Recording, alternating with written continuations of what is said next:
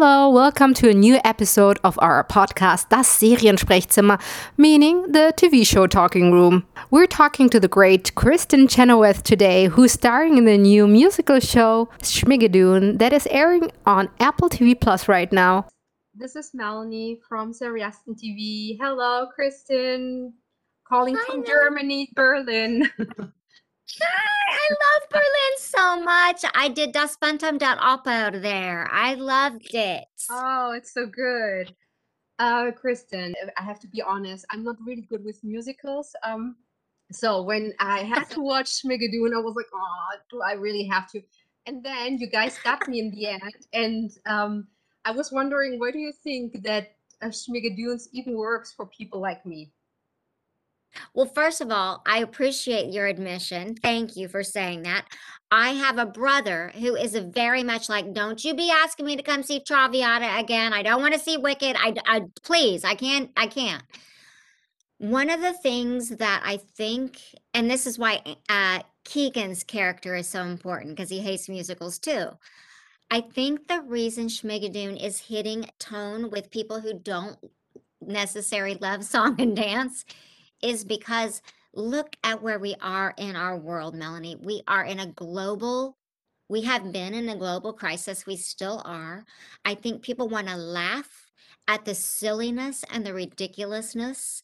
And I think they need to be filled with joy.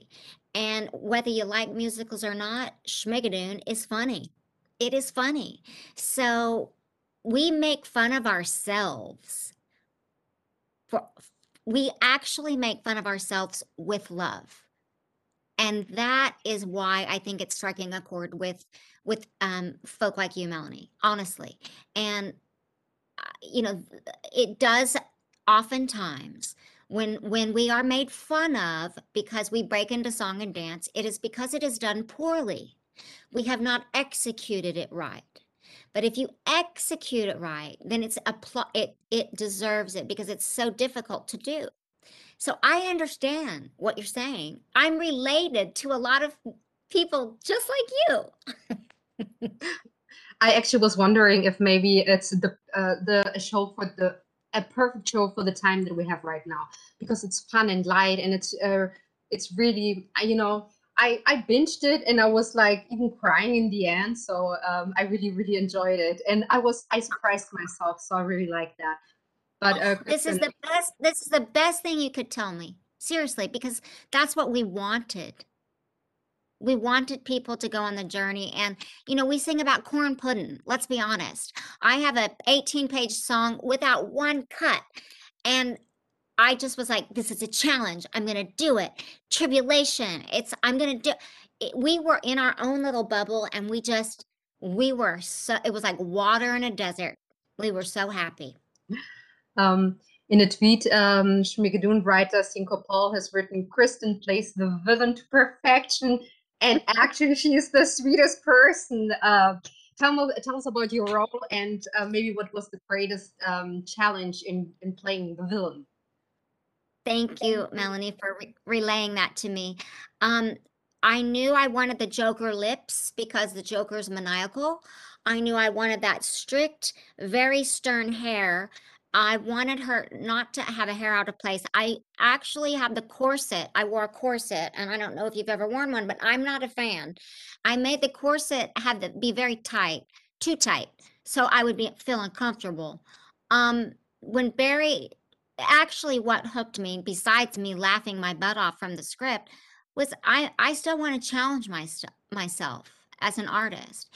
And when you've got an 18 page patter song and the director says we're not going to do it in we're going to do it in one take no cuts i had a first of all i had a my hair extensions fell out. I was like oh my gosh no! And then i went this is a challenge and you're you this is what you do and you're going to do it the challenging part about that was very little rehearsal because we were in the height of the pandemic. Remember, this is pre vaccination, and we had COVID testing every other day. I'm so thankful that the money was spent there. We stayed in our own little pods.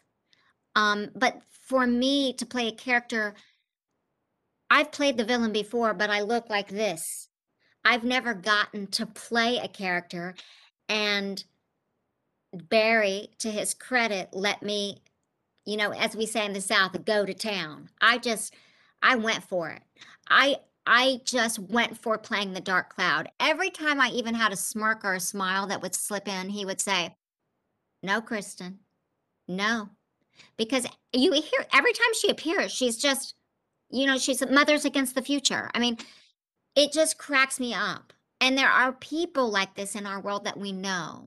And I'm hoping that when they watch the show or anybody watches any parts of the show that they can go, is that maybe a little bit of me? You know, a little bit. That's why I love theater so much. And that's why I love the art of making things on television. More people can see them. I did not grow up in a town with music theater. I grew up uh, with not, we did not have a lot. I never went to New York until I moved there. So the fact that I got to be a part of a show with, you know, with a lot of the people that I love and admire and uh, that have been close friends of mine for a long time really made the, the whole process worth it. You're friends with Alan Cumming. Uh, so how was it to work with him? I mean, he's hilarious. Well, first of all, okay, a little known fact for you, Melanie we lived next door to each other in the hotel and we did a 14 day quarantine. And let me just say this that Kristin Chenoweth and 14 day quarantines don't really go together very well. Um, I would wake up, I'm a night owl, but so was he. I would wake up and you saw the numbers, so it was all words and then opera, you know, then it was the so I'd wake up in the middle of the night and I'd go in the bathroom because of the acoustics are so good there. And I'd be like, We've got tribulation, my good sir. We've got tribulation and schmigadoon. Look down there. Do you see what I see? And I would do the number. And all of a sudden I'd hear pounding. And it's Alan like, shut up. That's how close we are. We are we are brother and sister. This is our, I don't know, third or fourth project together. He and I when I got out of quarantine, he beat me by three days. He was there to take me to to lunch.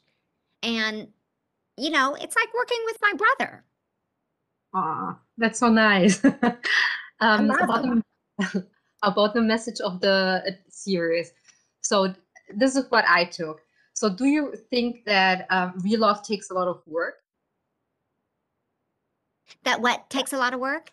Real real love. Oh, okay.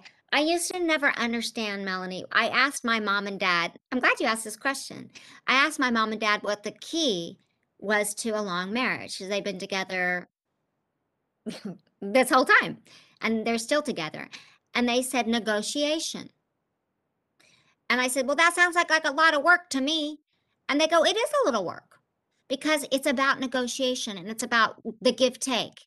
And I've taken that in my own love life and sometimes I've been successful and sometimes I haven't.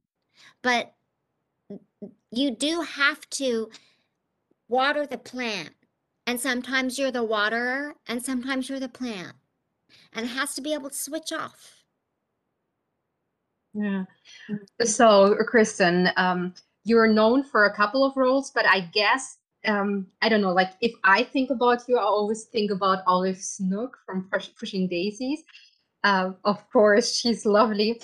Um, would you hope that this role in Schmigadoon is uh, a role that people will come up to you and and uh, associate your, you with it, or is it always uh, Olive Snook? I hope nobody throws a pie in my face.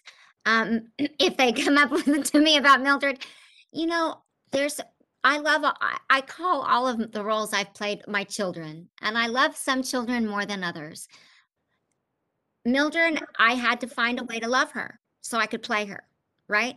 But Olive, Olive is the audience. Olive was the audience. She represented the audience. I loved her so much because she just couldn't, she's the unrequited love. She couldn't figure it out. I mean, I worked with more. I, I said to Bryan Fuller, why must I keep working with horses, dogs, pigs? I worked with rats. I had a whole thing with bees. Um, I was so lucky to get that role. I don't even know how it happened. And sometimes when we're talking about love and we're talking about parts and we're talking about life, sometimes the best things in life are the ones that are the biggest surprises. And Olive Snook was a big, big surprise in my life. And there isn't a day that goes by because I'm not a cook either. I said, Can Olive not be a very good waitress? And can she not cook? And they were like, Actually, yes. And can she cut her hair? Because I love to find different ways of, of other than look. I look like this for you today because this is me.